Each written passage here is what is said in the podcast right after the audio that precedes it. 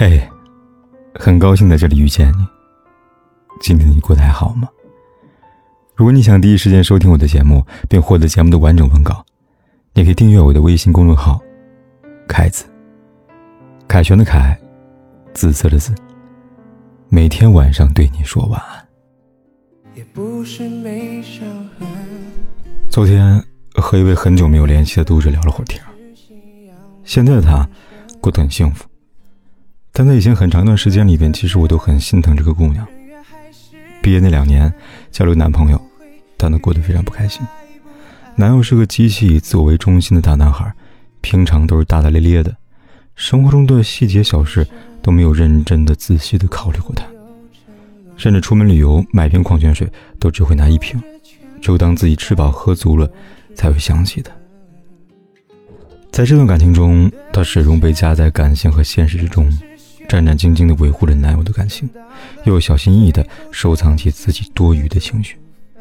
那三年的交往让她感觉非常不舒服，最终两个人分道扬镳。再然后，她交到现在的男朋友。虽然不算是一个很细心的人，但是却能很恰到好处地照顾她的情绪。两个人相处就像是一个行云流水般的过程，让她很舒适也很放松。最后，她跟我说。好的感情，真的是能够让彼此感受到舒服的状态。听完他的话，我为如今他能够幸福而感到开心。好的爱情，一定是让彼此舒服开心的，而不是卑躬屈膝的讨好谁。如果你爱那个人让你感觉到很局促、不开心了，身心有压力了，那一定是遇到了错误的那个人。其实仔细想想。不只是他，所有成年的交友准则，终极秘诀只有一个，那就是舒服。这是两个成年人感情连接的前提。只有保持这样的状态，才能够天长地久的持续下去。我有个同事，她跟老公的相处状态变数字。疫情阻隔期间，我在微信上基本都找不到他人，每天回复的时间基本固定。有一天，我忍不住问：疫情期间？回复消息这么慢，跑哪去了？她跟我说，她跟老公在阳台上晒太阳。这半个月，她基本上每天都有很大一段时间跟老公在阳台的沙发上度过的。顺带，还把马尔克斯的《霍乱时期的爱情》这本书给读完了。我调侃她说：“天天腻在一起，不觉得烦吗？”她回复道：“不会啊，我跟我老公在一起很舒服。”我们当时就是因为交往感觉很舒服才在一起的。听他的话，不得不令人羡慕。阳光温暖，爱人在侧，品茶读书，这样的生活真的太惬意了。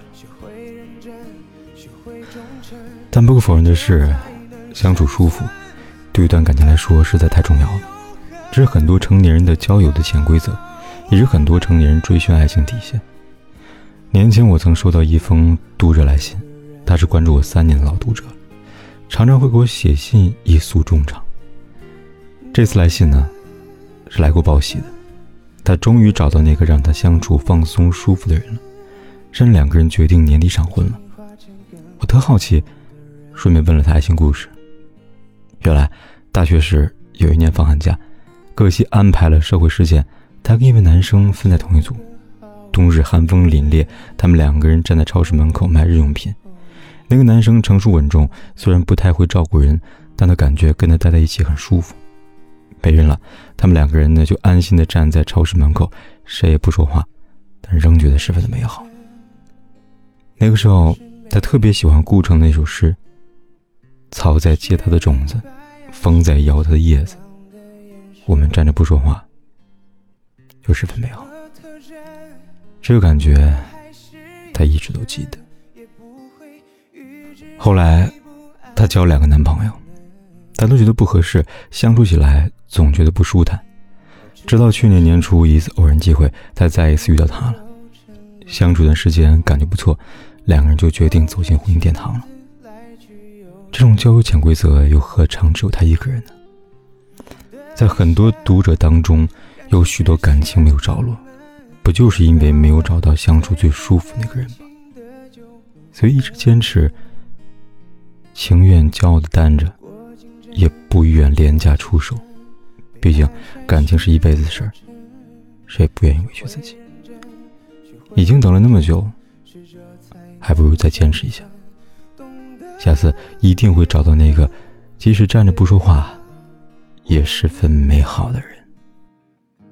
曾经看过一句话：遇到一个相处舒服的人，远比遇到一个爱的人更难。人与人之间的交往，最简单也最难的，就是彼此交往，要感觉舒服。从心底迸发出来的安全感，是彼此感情最好的状态。钱钟书和杨绛，就是这样一对文坛伉俪。在杨绛先生的《我们仨》中，她曾很贴切地写出跟丈夫的相处状态。在她生女儿住院期间，没有办法回家，就把她一个人留在家里。第一天，她去医院看她时，面色羞愧地说：“对不起啊，我把墨汁滴在桌布上了。”他会心一笑，没关系，我会洗。第二天，他去医院看他时，又道歉，原来他又把台灯给砸坏了。他依旧笑着说：“没关系，会修的。”他一直就用这种舒服温和的态度对待他，让两个人的婚姻保持热度。掌握钱钟书在文学创作上是一个文坛巨匠，但在生活上却是一个典型的白痴。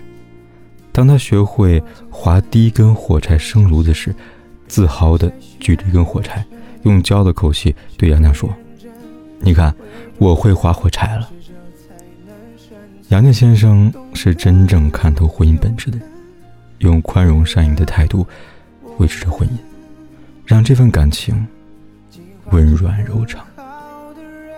两个人一生就以这样舒服的状态度过了一辈子。曾听到一段话，很适合他们婚姻的意境。宠辱不惊，看庭前花开花落；去留无意，漫随天外云卷云舒。他们相濡以沫，生活平淡如水，就彼此生死相依。作家苏特能说：“到了现在这个年纪，谁都不想再取悦了，跟谁在一起舒服就跟谁在一起吧，包括朋友也是，累了就躲远一点吧。”成年人的情感交友潜规则都是这样，舒适为前提。实际上还有很多事情都是可以对付将就过去的，唯有感情无法将就。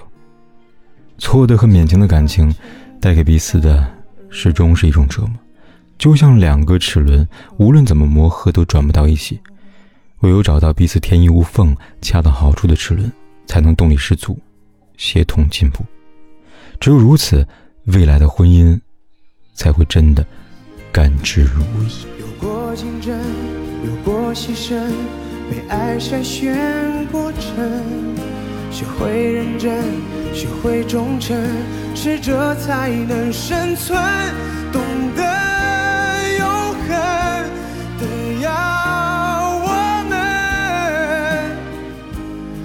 化成更好的人。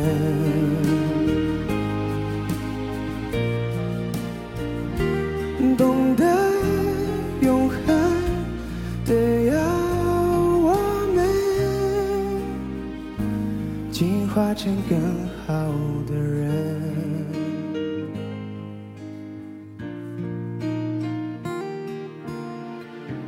进化成更好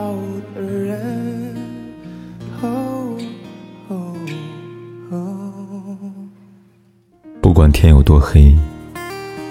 夜有多晚，我都在这里等着，跟你说一声晚安。